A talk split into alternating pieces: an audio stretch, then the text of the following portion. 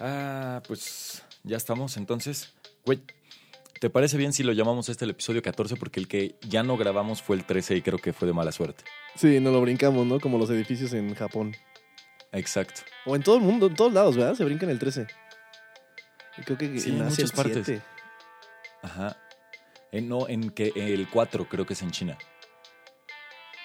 Qué interesante podcast de arquitectura asiática. Exactamente. Se brincan el 4 y acá en el occidente nos brincamos el 13. Bienvenidos a su podcast de reserva número 14, ya que nos trajo mal augurio eh, el episodio anterior. Sí, se complicó un poco la logística por ser adultos funcionales. Exacto. Una disculpa de antemano, pero ya estamos aquí en su podcast de cabecera. Yo soy Pete Mansur.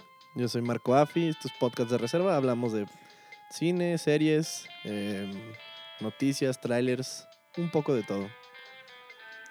Así es. Y pues bueno, como nos saltamos el episodio, también nos vamos a saltar la película anterior y esta vez vamos a entrar directo con The Irishman. Pero creo que antes suéltate el intro, ¿no? Sobres.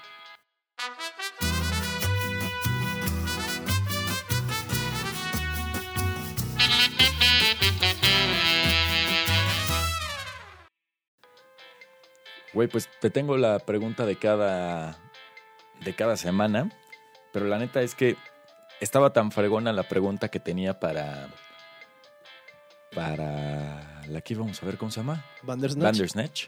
Ajá, que te la voy a hacer. A ver. A ver, esta es la primera parte de la pregunta. ¿En qué parte del mundo te mamaría tener una casa así, una mansión o un super depa o lo que quieras?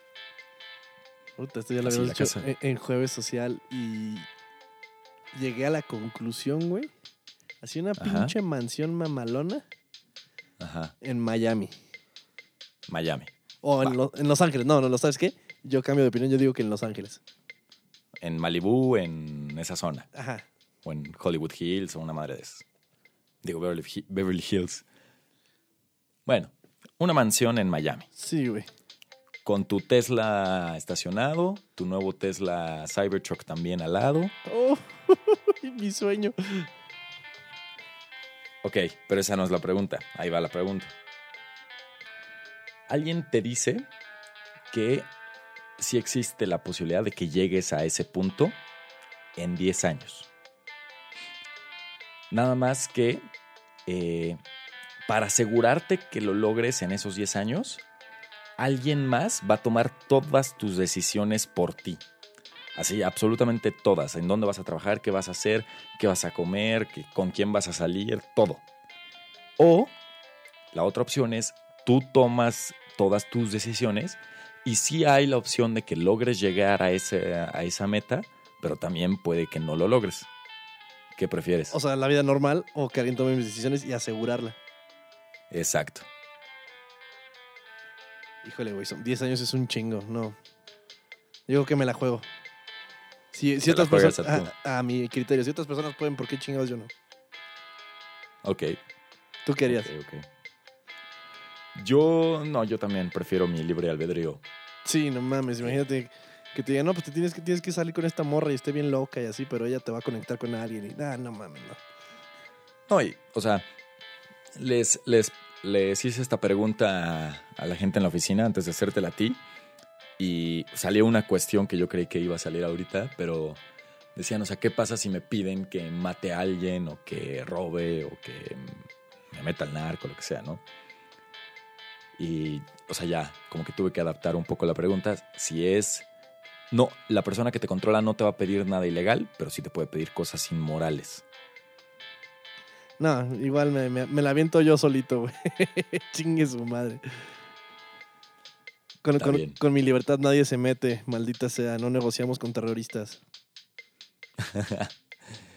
Sí, la neta es que no, no hay como poder ser, tener la libertad de, de hacer y decir lo que tú piensas. Por más que te puedan dar todo el dinero del mundo. Qué bonita reflexión. Y con esto te pregunto, güey. ¿Qué te pareció de Irishman? Ah, güey, tuve que tomar notas cuando la vi porque la fui a ver a la cineteca hace dos semanas, creo ya. eh, en el puente del 20 de noviembre, sí, hace dos semanas. Eh, la pusieron, igual que con Roma, que la estuvieron estrenando en algunos cines locales. Eh, la neta es que me mamó, se me hace, se me hizo una película brillante, a pesar de que no, o sea, no la pude apreciar al 100, por lo menos en la parte, o sea, no pude apreciar al 100 el sonido en la cineteca, porque no sé por qué la pusieron solo con las bocinas de enfrente, no tenía sonido envolvente. Envolvente, sí, solo estéreo, normalón. Pero bueno, eh, se me hizo que tiene muy buen ritmo, a pesar de que está larguísima. Eh, la fotografía me encantó. Eh, las actuaciones, Joe Pesci, De Niro, Al Pacino, excelentes. Y pues en general la disfruté bastante, sobre todo porque soy muy adepto al género de cine de mafia. Me encanta ese tipo de cine. Y esta en particular, con el ritmo y con el toque de Scorsese, tiene, tiene toda mi aprobación. Yo creo que eh, no pudimos pedir mejor regalo de Navidad, ¿no? Una película de Scorsese regresando a las, a las películas de mafia. Sí, y regresando a trabajar con De Niro y con Joe Pesci, estaba viendo que con De Niro no trabajaba desde Casino en el 95. Sí, ya, ya le colgaba. Me gustó, me gustó bastante. Está, sí está larga, pero después de que la vi pensé y, güey, creo que no le puedes cortar nada. Tal vez podrías hacer un par de escenas un poco más cortas. Pero, ¿Pero para qué? O sea, para ahorrarte dos minutos por escena, pues no. Ajá. Entonces no, no, no, no le cortaría nada. Digo, hay un par de escenas que, podrías reducir un poco. Ajá. Pero no, es necesario porque lleva muy buen ritmo y es, y es en verdad un deleite ver a los, a los tres que están principales, a Joe Pesci, a De Niro y a Al Pacino, al tope de su carrera. Actuando su pinche corazón, güey. Sí. La película de Irishman se trata de una basada en el libro que se llama Sé que tú pintas casas o ¿Acaso tú pintas casas? No sé cómo sea la traducción literal en español. Eh, eh, escuché que pintas casas, ¿no? Porque es I heard you paint houses. Algo así, ajá. Que habla de sobre la desaparición de Jimmy Hoffa y del, este güey, el personaje de Robert De Niro. Que es el Irishman, ajá.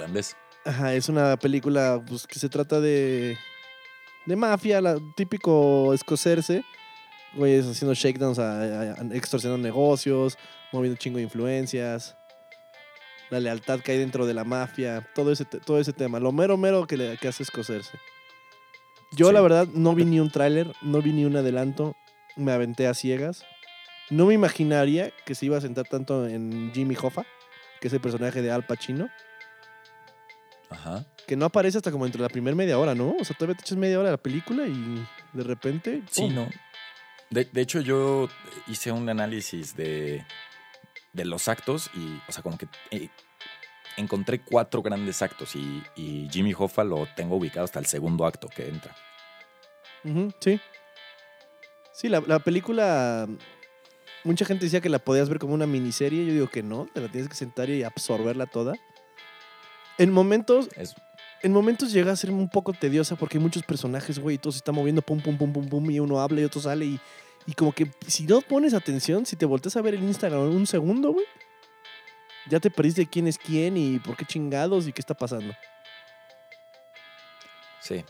sobre todo para, para un público que no está acostumbrado, o sea, digo, porque la parte de Jimmy Hoffa es parte de la historia americana, ¿no? Entonces es como que hablaras aquí de la muerte de Colosio, cosas por el estilo. O sea que todo mundo sabe más o menos qué pasó. Sí. Y ubican ciertos nombres. Exacto. Sí, para nosotros que somos de fuera, como que no estamos tan familiarizados con la historia. A mí me pegó como completa ficción, porque yo la verdad no estaba muy familiarizado con el tema. Sí, no. O sea, el único nombre que ya había escuchado antes era el de Jimmy Hoffa, pero tampoco sabía bien, bien, bien qué era, o quién era más bien. La película causó revuelo por dos cosas en, redes, güey. Hizo como mucho. Como tuvo sus controversias por dos cosas que para mí son un poco irrelevantes, pero pues hay que hablar de ellas. La primera es, que ya lo hablamos, es lo larga que es. Ajá. Y la segunda es porque usaron tecnología para. para rejuvenecer a los actores. Sí, Pero no es la misma que tú ves en, en las de Disney, güey. En la de Disney como que agarran, renderean una cara de una película de algún actor más, o sea, de, de más como- atrás y le ponen Sí. la cara por completo. Acá como que usaron como el marco de su cara y nomás le quitaban las arrugas y las imperfecciones y sobre esa fueron, este, Sí. hacen los más viejos. sí, muy, muy, ¿cómo lo podríamos decir? Muy elegante. Muy fue el sutil, güey. rejuvenecimiento. Exacto. Pero llega un punto en el que ya no sé cómo se ven hoy en día. O sea, durante la película no agarraba el así se ve ahora. O sea, ¿sabes? Porque ya después salen muy viejos o muy... Entonces ya no... Sí, creo que no, no hay un punto exacto en la película que dijeras, ay, aquí no tienen nada de alteración. Ajá, no, no, No, lo alcanzas que- a notar. Exacto. Como que de repente la película da saltos de tiempo muy amplios. Entonces, sí, no, no, no sé si hay un punto exacto en el que dijeras, ah, así se ven ahorita. Porque sobre todo De Niro es el que de repente ya lo ponen súper viejo y ya se ve que obviamente está alterada la imagen. Es que el personaje que, que hace que de la vida real que este De Niro actúa, se supone que el güey medía como dos metros, güey. Madres. Y, durante, y, muchos memes salieron de la filmación porque le ponían unas plataformas bien cagadas al De Niro para que se viera más alto. Ok. Entonces, pero en- en su- te das cuenta que su, que su corpulencia no es la de un güey de dos metros. Eso me sacaba. Y sus pupiletes azules. Sí. Es- esos dos detallitos así como del personaje me sacaban, pero la actuación de De Niro te hace que se te olviden, güey. Los, lo- todos están jugando en el mismo, en el, así, al mismo nivel.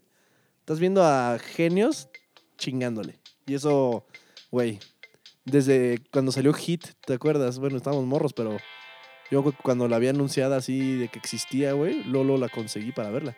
Porque sale De Niro con Al Pacino.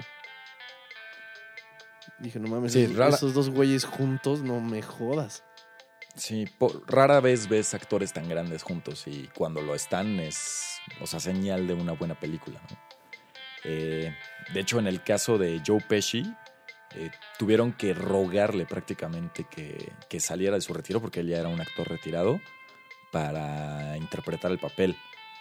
Y dicen las lenguas que fueron más de 50 veces las que se negó a, actuar, pero según Scorsese que fueron muchas más. Y esto está, o sea, bueno, no sé si diría que confirmado, pero mi novia tuvo la oportunidad de escuchar una conferencia de Gastón Pavlovich, el productor mexicano que produjo El Irlandés.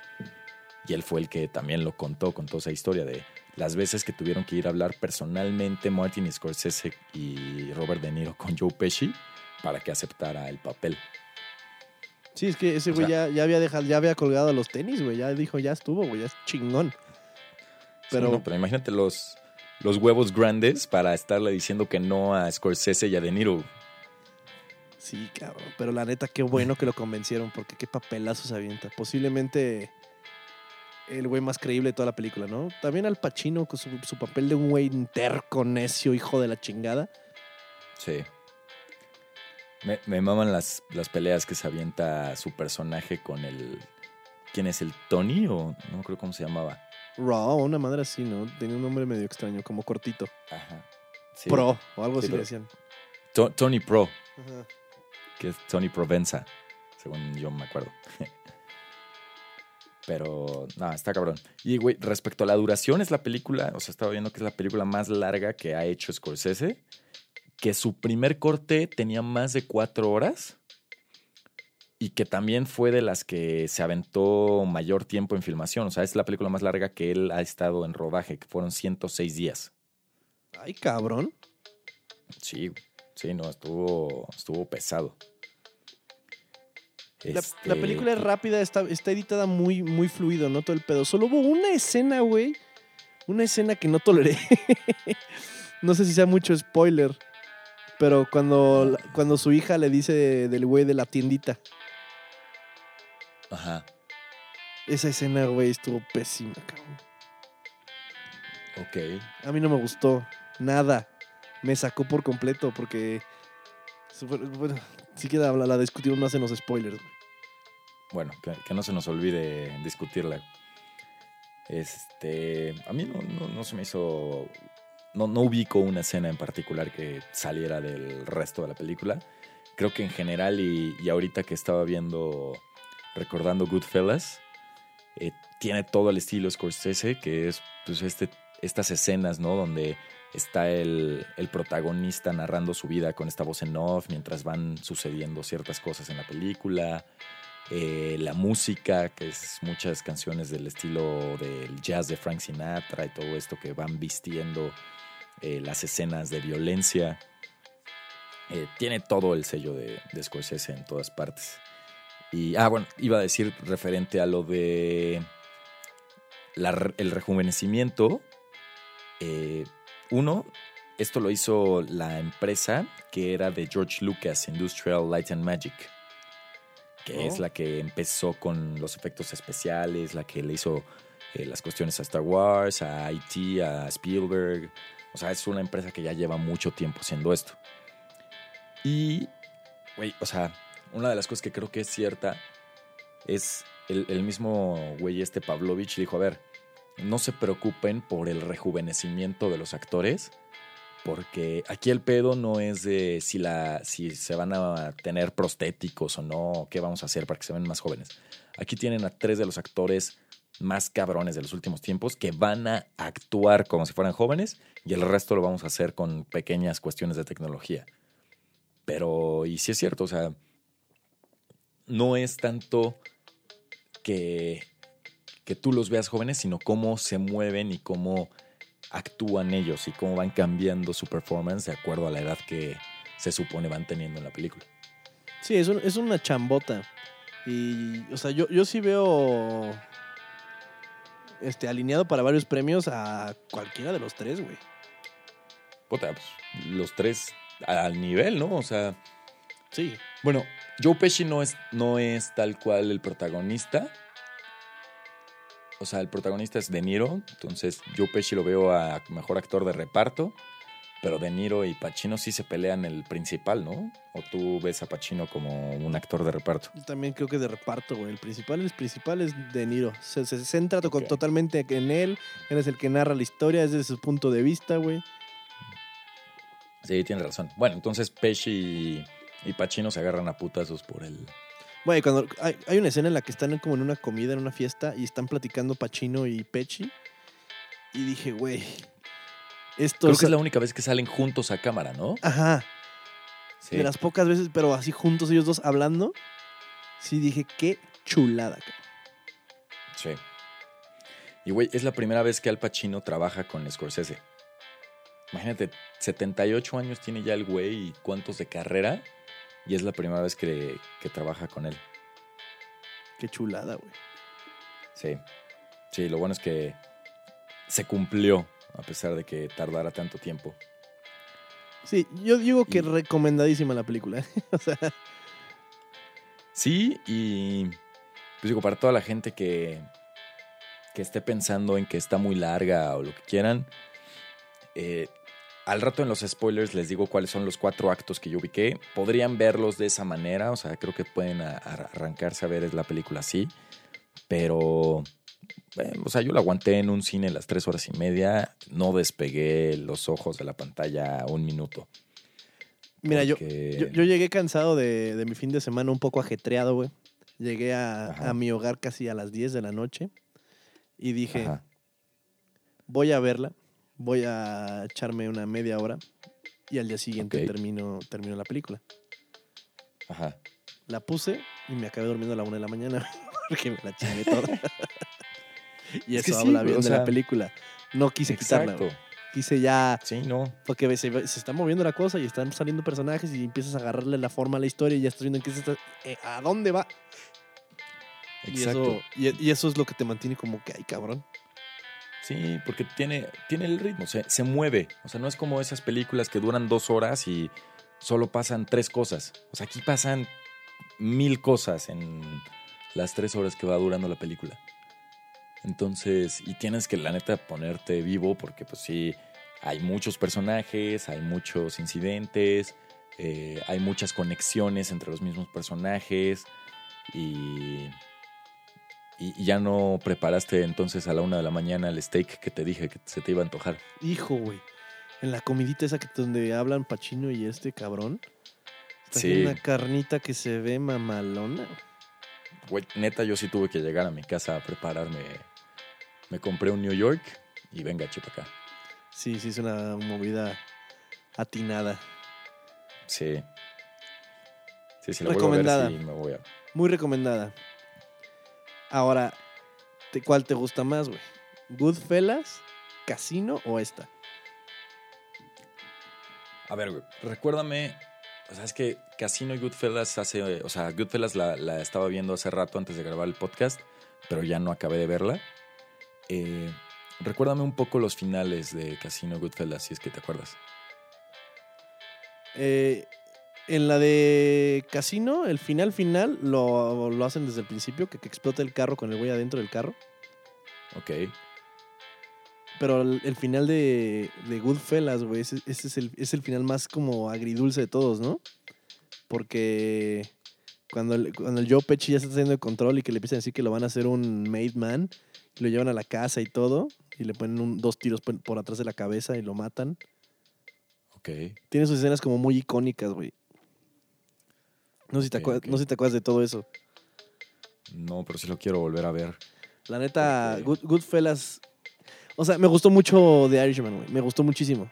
Pero me gustan más Goodfellas y Casino. Ok. Es que, güey, el. El último acto de The Irishman, que no lo voy a comentar ahorita, lo comentamos ya en, en los spoilers, pero tiene una cuestión que no se había visto en este tipo de películas de mafia, que creo que la humaniza y la hace totalmente diferente a los demás y ves otra cara de la moneda que normalmente no ves. Entonces creo que por eso me gustó The Irishman, pero puta, no sé, güey, es como comparar qué te gusta. Eh, la cerveza y el vino, güey, o sea, Híjole, yo creo que es Son el- es cosas- comprar diferentes, diferentes tipos de cerveza del mismo, del mismo fabricante, porque las, las tres son de, de, de escocerse. Las tres tienen como principal a De Niro y a Joe Pesci, güey. Las tres son de mafia. y Por- sin embargo, las tres tienen Su, cada, suyo. cada una tiene su encanto, claro. La de Casino, pues todo este tema del casino y del personaje súper errático que es el Joe Pesci. Goodfellas, Sí, la icónica escena del, del pinche del meserito que mata a Joe Pesci o el, el güey que echan en la cajuela y que no se da cuenta que sigue vivo. O sea, Sí. tiene, tiene sus complicaciones cada una. Y el Irishman, como este es ya más basado en una historia real, como que...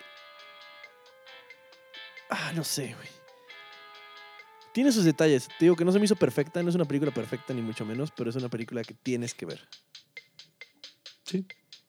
Sí, si te gusta el buen cine, es necesario que la veas, la veas ya, porque va a estar nominada a los premios.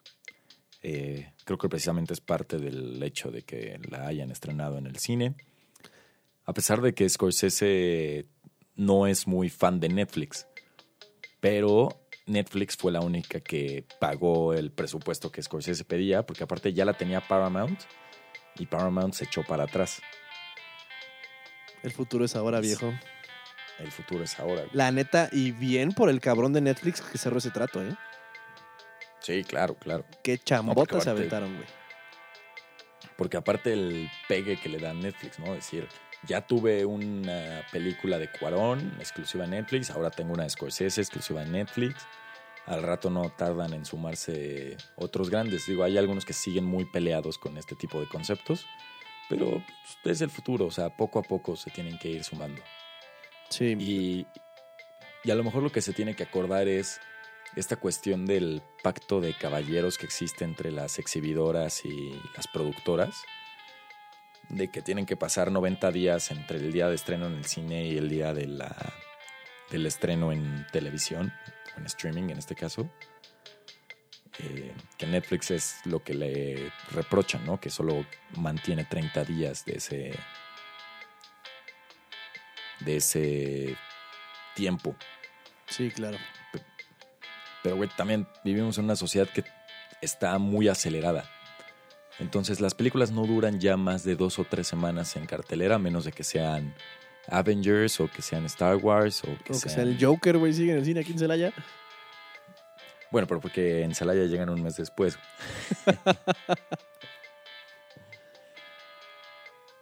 Muy bien, muy Pero, buena pues, película, güey. Gran película, recomendadísima para toda la chavaliza alocada. Vale, me gustaría verla con comentarios, güey. Me gustaría conseguirla en Blu-ray y si tiene track de comentarios me la chingaría sin pedos. Ah, sí. Pues sí, O sea, yo sí quiero ver un behind the scenes porque dicen. Bueno, decía Pacino que sí fue como grabar una película cuando él grababa en los 70s, porque la grabaron a 35 milímetros, porque Scorsese es de la vieja escuela. eh, y creo que De Niro, Pesci, Scorsese, los productores, Pacino, todos tendrían mucho que decir respecto a la filmación de cada escena. Sí, hay unas escenas medio raras, ¿no? Que la cámara está por fuera de, de un lugar y se mete por la ventana y gira alrededor de las personas hablando y luego sigue un cabrón caminando. O sea, sí se echan unas acá medias complejas. Sí, claro. Pues por eso los 106 días, ¿no? De filmación. Sí, sí se ve que, que todos, todos le echaron el 100% a la película y salió así de, así de bella. güey. Sí. Pero, güey, y tú sabes, o sea, el- la película está basada en un libro, que es el que ya mencionamos de I Heard You Paint Houses. Escuché que pintas casas. Y según esto, esa fue la primera cosa que el verdadero Jimmy Hoffa le dijo a Frank Sheeran cuando le llama por teléfono. Y lo dice en la película, ¿no? Sí, lo dice en la película. Y Frank Sheeran le contesta, I also do my own carpentry work. También hago mi carpintería. O sea, que se refiere a doy el golpe y también me encargo de, De limpiar, limpiar. la evidencia. Sí, sí, sí. Güey, esa frase de I heard you paint houses me mamó desde que la vi la primera vez. Es como lo dice todo sin tener que ser explícito en ninguna parte. Digo, sí te, te echan muy en cara al principio de la película que dice, no, pues yo me dedico a pintar casas y sale como un flashback de ese güey dándole un balazo a un güey y se pinta la pared de rojo.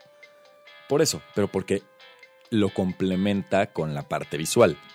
Pero si tú escuchas, o sea, si tú llega alguien y te dice, no, pues yo me dedico a pintar casas, ah, pues muy bien. Chido. Y no, nunca, no captarías de manera directa el doble sentido, ¿no? A menos de que te lo explique. Sí, claro. Usan muchos términos, ¿no? Como de gangsters y así, entre ellos. Sí. Sí, mucha. pues, Cuando, le dice, dile que it is what it is. It is what it is. o sea, es Sí. como una, una una advertencia. güey. Sí, está muy chingón. sí. Pero pues bueno, vayan a ver. Recomendación para la chavaliza. Oye, la siguiente semana, güey. Tengo, Knives Out, ¿no? Sí, tengo mi corazón, güey, me dice que no, güey. ¿Que Mi no quieres ver Knives me- Out? Mi cuerpo me dice que no, güey. Porque es de Ryan Johnson. sí. Qué mamón eres. Mi, mi cuerpo me dice pirateala, güey. Cómprala en el tianguis grabada del cine. Pues tú vela como quieras, güey. Yo se lo voy a ir a ver al cine. Este. Porque ¿qué otra se estrena? Sí, no, sí, sí, sí hay que verla, güey. Solo quería hacerte el comentario de que en verdad odio a Ryan Johnson, güey. Pero amo a Daniel Craig y a Ana de Armas, entonces voy a pagar dinero Sí. por verla. Sí, Ana de Armas. Hermosa. Eh, Güey, además está súper bien calificada en Rotten Tomatoes. Sí. 96 o 97, Certified Fresh, o sea, se viene bien. Sí, me, me imagino que va a ser como tipo Clue, güey, tipo ese tipo de películas. Esta que acaba de salir de... Que sale el mexicano, el pinche Javi Noble, güey. Ah, Ah, sí, la de Adam Sandler. Ajá, y es es ese mismo tema, güey, esa misma fórmula. Pues dicen que muy bien Pero- ejecutada. Exactamente, exactamente. Pues ya veremos. Eh, ¿Quieres ver algo más de Ryan Johnson o, o quieres ver otra película de ese estilo? Pues es que de, de ese estilo que tengamos. Si está, está Clue en Cinepolis Click. Puta, no sé, güey. Este. Pero podemos ver literal la de Netflix. Pues sí, la de, Nunca la. la de Adam Sandler. Pues sí, porque así. Y o sea, es comparamos una, muy mal hecha con una muy bien hecha. Exacto, exactamente. Se hace, se hace. Órale. Eh, luego les pasamos por el Twitter o Instagram la de. ¿Cómo, cómo se llama, güey? Bueno, busquen la película de Adam Sandler. Ah, puta madre. Ahora no voy a poder pensar en otra cosa hasta que no sepa. Denme dos segundos, ahorita les digo. Oye, güey, mientras busco, este, ¿viste algo más en la semana que valga la pena comentar? Eh, un spot televisivo de Star Wars Rise of Skywalker. ¿Lo viste? No, no me lo cuentes. No, no me lo cuentes, no lo vi. No, ¿Vale la pena? No mames, no, güey, no, güey. me estoy- Voy a ver la película No me- nomás para darle cierre, pero sé que se viene un desastre, güey. Me- mejor resuélveme una duda. ¿Baby Yoda sale en The Rise of Skywalker?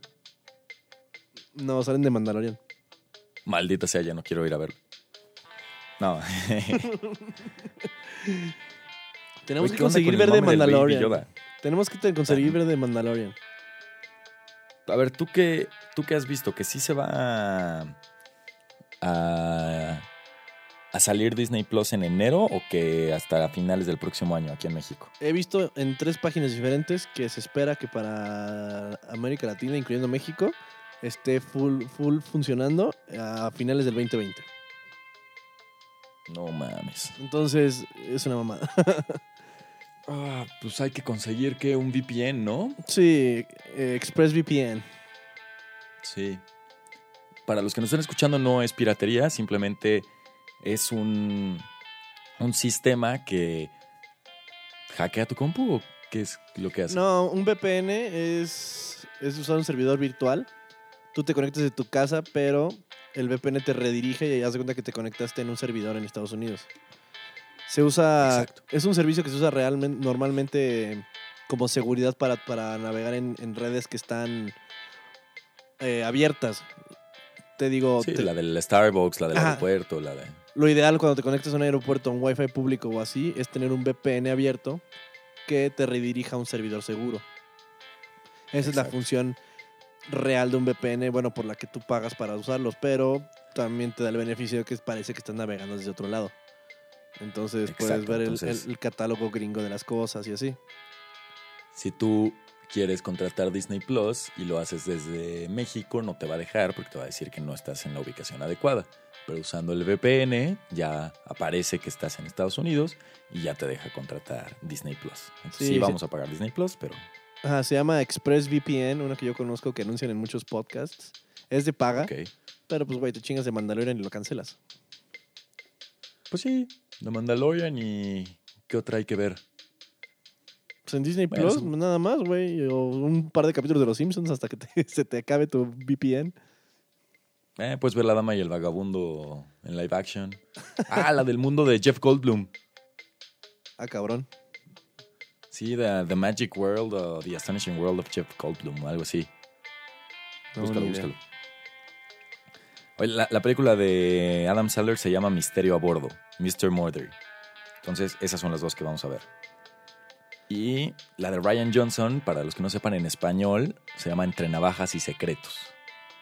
Culero el nombre. y se mamaron. Pero es que si no, ¿cómo le pondrían? ¡Fuera cuchillos! Sí, no. Está cabrón. Oye, y. Ah, bueno, güey, yo vi. No sé si viste The Last Watch. No. Me. Me gustó el documental, está bien hecho. Pero me dio más coraje todavía. Porque es como. Ves el esfuerzo de miles y miles de cabrones, las lágrimas, el desmadre que fue grabar la última temporada de Game of Thrones para ese guion tan estúpido. Mierda. Qué coraje, Sí. güey. Sí, güey. O sea, y- pero los actores ya, ya, ya estaban haciendo alusión. Me acuerdo que había una entrevista. Decían que en una palabra, ¿cómo pueden resumir la última temporada? En pocas palabras. Y que dicen, best season ever. Y ponen una cara así como de verga. Güey, ve, si puedes, o sea, el, documental está en HBO, ve los primeros 20 minutos. Y en los primeros 20 minutos hay una escena donde están en la lectura del guion. Y que de hecho, o sea, a todos se los mandaron como tres días antes para que lo revisaran. Y ahí es cuando ya se juntan y lo van a leer todos juntos. De toda la sexta temporada. Pero el Kit Harrington no, no lo leyó, lo leyó hasta ese momento. Y ves las reacciones de ese güey y dices, verdad, este cabrón le cagó cómo acaba todo. Y a varios hay quienes ponen cara así de puta, o sea, como que ya lo habían leído y le ponen cara así de, sí, güey, ya sé, se mamaron. Ay, cómo odio esos güeyes. Pues bueno. Pues sí. Pues vámonos a los spoilers, ¿no? Hemos llegado al fin del podcast de reserva libre de spoilers. Después de la musiquita, volvemos con los spoilers. Si, si no han visto The Irishman, vayan, véanla y luego le puchan play otra vez. Exactamente. Antes, que, antes de irnos, eh, tengo varios saludos que mandar. Eh, a gente que nos escucha desde el primer episodio que no lo habíamos mandado saludos. A Evelyn Balboa, que es fan del podcast. Al buen Tajer Hussein, que también es fan. Eh, a Diego Galvez, creo que ya alguna vez le había mandado saludos, pero otra vez. A los Champions, Saraí, Chema, Steffi, Melanie, Ana Pau. A los que me falten, por favor, saludos a todos. No dejen de escuchar el podcast de reserva. Y a Robert De Niro, Al Pacino, Joe Pesci, porque son unos padrotes. Y a Ry- a Ryan Johnson yo le quiero mandar saludos a su mamá. Y también a los güeyes de Game of Thrones. Oye, pensé que te escucharía afónico por, el- por el partido de la América de ayer, pero bueno, al parecer no eres. No, sí, soy fan, pero. Pero no, no lo grité porque ya estaba muy cansadito después de la boda que me aventé el sábado en Acapulco. Entonces no tenía garganta para las dos cosas. Puros lujos en el podcast de reserva. Nos vemos la siguiente semana. Yo soy Marco Afi. Yo soy Pete Mansur. Nuestras redes sociales, Twitter e Instagram, arroba podcast reserva guion bajo. Y Sobres. quédense a los spoilers. Éxito. Paz y amor.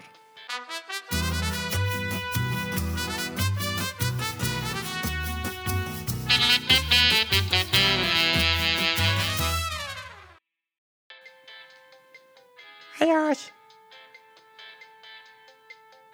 Ah, Spoilers, güey. pues, vale, spoiler. A ver, el único te voy a spoiler para mí. cuál es. A ver, sí, chame, chame, chame, chame.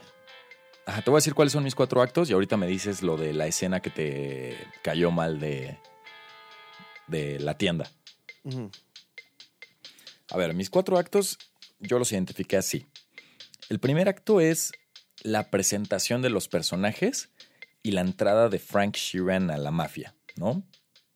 De cómo va evolucionando su carrera, de cómo empieza como repartidor de, de carnes y se va metiendo poco a poco. Entonces es el primer acto que dura como unos 40 minutos. Que ese acto me levantó solo una pregunta, güey. Entiendo cómo le salió la primer tranza, güey. Pero las Ajá. siguientes 10 ya no sé por qué le salieron, güey. A ver, recuérdame, güey, porque te digo que la vi hace 10 días y tú la traes fresca. Eh, por protocolo, el transportista no cierra la. no sella con el listón ese la, la caja, sino los que Ajá. cargan. Pero por hueva le dan esa madre a él la primera vez y él la pone y dice, Simón, no hay pedo. Ok. Y ya después les volvió a dar hueva, güey. El protocolo que es literalmente su chamba es nomás poner un listoncito. Pues no, sí, sí hay una escena, una toma donde se ve que le dan la mordida, ¿no? No, güey. ¿No? No, se estaba chingando a la empresa, por eso lo demandan. Pues entonces era un inspector muy pendejo. Sí, exacto, güey. Tu- o sea, tuve que suspender porque, pues, tío, yo soy Godines, güey, y sé cómo son las, los protocolos para evitar ese tipo de cosas, güey. Ok. Se, se me hizo muy, o sea, ¿sabes? Se la, se la barrieron muy fácil en la primera, lo entiendo, pero ya después lo hizo mil veces, hizo lo del sello mil veces, güey. Hasta que abusó y literal vació el puto camión. Mm, pues sí. Me pareció muy conveniente, pero bueno, ese es el primer acto. El segundo, El segundo empieza entre justo cuando le presentan a Frank a Jimmy Hoffa. Y entonces es todo esta toda esta amistad y todo este trabajo que se da entre Frank Sheeran y Jimmy Hoffa. Y acaba cuando empieza el descenso en la carrera de Jimmy Hoffa, o sea, cuando ya lo meten a la cárcel, cuando lo sacan otra vez, eh, y después viene la fiesta, que es la única escena donde aparecen Joe Pesci y Al Pacino juntos. Y para mí ese, ese tercer acto, que es el clímax, acaba cuando lo matan, cuando matan a Jimmy Hoffa. Y el cuarto acto, que ya sería más bien como un epílogo, que es lo que te decía que a mí se me hizo genial y que es lo que diferencia esta película de, de Goodfellas y de, de Casino, es que viene el arrepentimiento, ¿no? Que es toda esta parte de que Frank Sheeran se le mueren los amigos, él se queda solo y ya no tiene el amor de su familia por todo lo que hizo durante su vida. Sí, Y su hija, final- su hija que conecta los puntos en putiza y le deja de hablar. Exacto. La escena, Y- la escena en la que le toca a, a, a De Niro matar a Al Pacino, güey, Ajá. Se me hizo como un, un guiño a la cuando matan a Joe Pesci en, en Joe Pesci, güey, lo he dicho mal todo el puta día. Cuando lo matan en Goodfellas. Ah, sí, tengo que acabar de ver Goodfellas, pero cuéntanos. Se me hizo como Está, o sea, un guiño, como un paralelo, güey, ¿sabes? ok. Porque ahora, ahora es el Joe Pesci el que manda a matar al, al Al Pacino. La revancha. Sí, güey. ¿Sabes? Hay algo que de la película que no me quedó muy claro, güey, es un mame que traen, y tal vez si supiera más de la historia de Estados Unidos me quedaría claro. Pero hablan mucho de Ajá. sindicatos, güey. Ajá. Y sindicato de no sé qué sector, y sindicato de no sé qué putas de transportistas, y el sindicato y el sindicato. Y, güey. Chale, güey. o sea, ¿qué? ¿cuál es tu puto afán, Al Pacino? Pues es que, o sea, Jimmy Hoffa, por lo que entiendo, era como el güey que neta podía mover masas. Era como un Bartlett mexicano. Digo, gringo. O sea, que con el poder que tiene... No, no, es- no es Bartlett. ¿Cómo se llama el güey que en, en México tiene todos los sindicatos? No me preguntes, no no sé, güey. Bueno, es un cabrón que tiene todo el pinche control de los sindicatos. Y güey, ahí tienes un control de votos y un poder político muy cabrón. O sea, que genera que políticos, presidentes, gobernadores, etcétera, te, te, hagan favores con tal de que tú jales los votos en un sentido u otro. Pero pues obviamente también hay grilla y hay política dentro de los sindicatos. Entonces, o sea, es, te digo, creo que para entender The Irishman más, necesitaríamos estudiar más la historia gringa. Sí, ahí me agarró en curva, pero nada más eso. Y la, la escena en la que matan a De Niro estuvo muy chingona, pero siento que le faltó. No sé, le faltó como un poco de punch. Al Pacino, ¿no? Sí, estuvo medio, medio rancia. Pero me gustó bastante porque se parece mucho a la de, de Goodfellas. Y lo que no me sacó, lo que, la escena que me sacó, güey, la que no me gustó fue cuando la hija le dice a Robert De Niro, güey, este, el güey de la tienda me empujó. Ajá. y que el güey va a partirle su madre, pero la cámara se queda como desde afuera y se supone que es un Robert De Niro de 30 años, güey. Pero Sí. se mueve como un señor de 80. y las, Cierto, pat- cierto. las, Y- las pataditas que le da y todas tronquillas, güey. Y, güey, Cierto. ¡ah! y se cae y se ve. El ángulo que, que escogieron para la patada es el peor ángulo Sí. que pueden escoger, güey. Sí, yo, yo hubiera hecho, sí tienes razón, yo también lo noté y sí me sacó de onda. Güey, eh, ahí era para hacer doble corte. O sea, un corte de alguien dándole la patada donde nada más veas el point of view de De Niro y veas su pierna.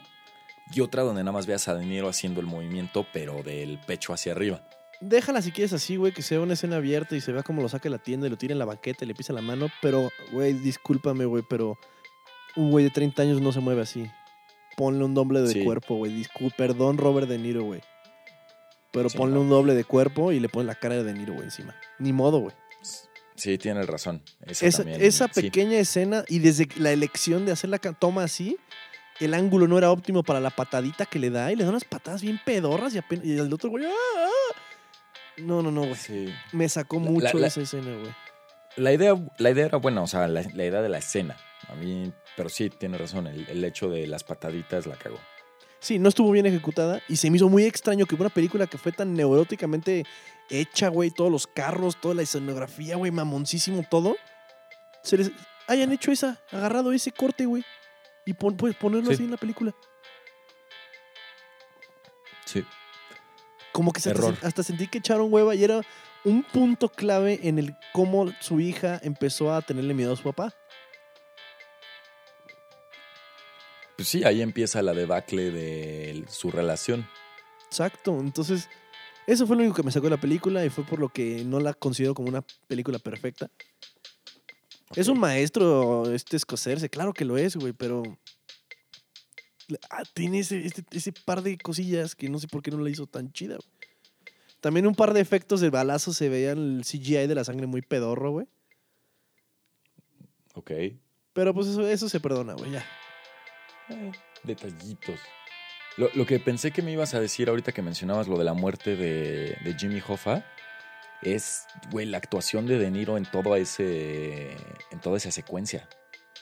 Desde que se sube al avión, no, no es más, desde que Joe Pesci en el desayuno le dice, vamos a irnos tú y yo en chinga, no me acuerdo cuál era el pueblo, y regresamos. A Detroit. Ajá, a Detroit. Hasta que regresa todo el semblante de De Niro de regret, de no sé cómo llamarlo, de ese sabor agridulce que debe de sentir, porque, digo, finalmente, sí, él trabaja para el bufalino, que es el mafioso, pero igual había hecho una gran amistad con Jimmy Hoffa, ¿no? Entonces, sí se siente, toda esa escena se siente muy agridulce, está muy bien actuada por parte de, de Niro. Sí, muy bien actuada, solo la justificación de como que no me acabó de entrar. Ajá. Pero fuera de eso, excelente película. Pues ah, creo que ya no hay algún otro spoiler que quiera comentar. Ni yo. Es la muerte de Hoffa es como el, punto más cabrón de la película. El resto es trámite. Usaron muy poquito a Harry Keitel. Harry Keitel, Keitel, ¿cómo se pronuncia su pinche nombre? Nunca lo había hecho en voz alta. Keitel, Keitel. Nunca lo había hecho en voz alta, solo lo leo. Eh, lo usaron muy poco. Solo tuvo una escena donde brilló. Sí. Sí, realmente no es una estrella de la película, es un actor más. Pero creo que hemos, hemos spoileado ya toda la película. es que suceden tantas cosas, pero yo creo que el punto de quiebre es el, asesinato de ese güey. Sí, no, y digo, también pasa tanto que está cabrón, ¿no? Hablar de cada pequeño pedazo de la película. Sí, pero bueno, entonces yo creo que llegamos al límite. Bien. Nos vemos la siguiente semana. Nos vemos con Knives Out. Murder Mystery. Muy bien. Pues entonces nos vemos el martes para el episodio 15. Ya vamos a ser quinceañeros. voy, a, voy a traer chambelanes. Por favor, yo voy a ir buscando mi vestido y mi padrino de vino. Órale, pues, güey. Pues nos vemos la siguiente semana. Éxito. Adiós a todos. Gracias por escuchar.